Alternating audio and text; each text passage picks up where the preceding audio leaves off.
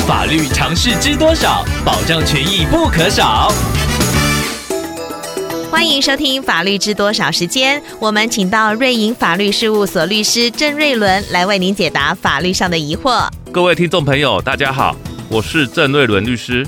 郑律师您好，听众朋友乐乐透过官网留言板想请问您，他最近买了一栋中古屋，发现邻居在整条巷弄内贴满“私人领地，请勿停车”的标语。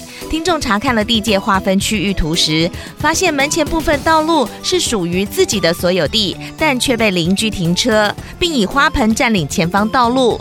想请问郑律师，是否可以私人土地为由，请对方移除物品及车辆呢？这位听众朋友遇到的是土地经界的问题，律师建议听众朋友可以先向管辖的地政事务所申请鉴界，地政事务所会派人实际到现场测量界址的位置，并制作复丈成果图来确定界址正确的位置。等复丈成果图出来之后，如果邻居确实占用到听众朋友的土地，听众朋友也才有证据可以请邻居移开车辆。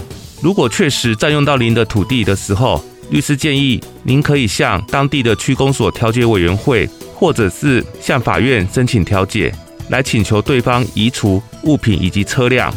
不然现阶段有可能双方对于门前道路所有权归属的问题各说各话，第三人要介入协调也无从着手。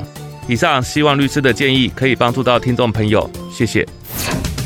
法律知多少？小小常识不可少，让您生活没烦恼。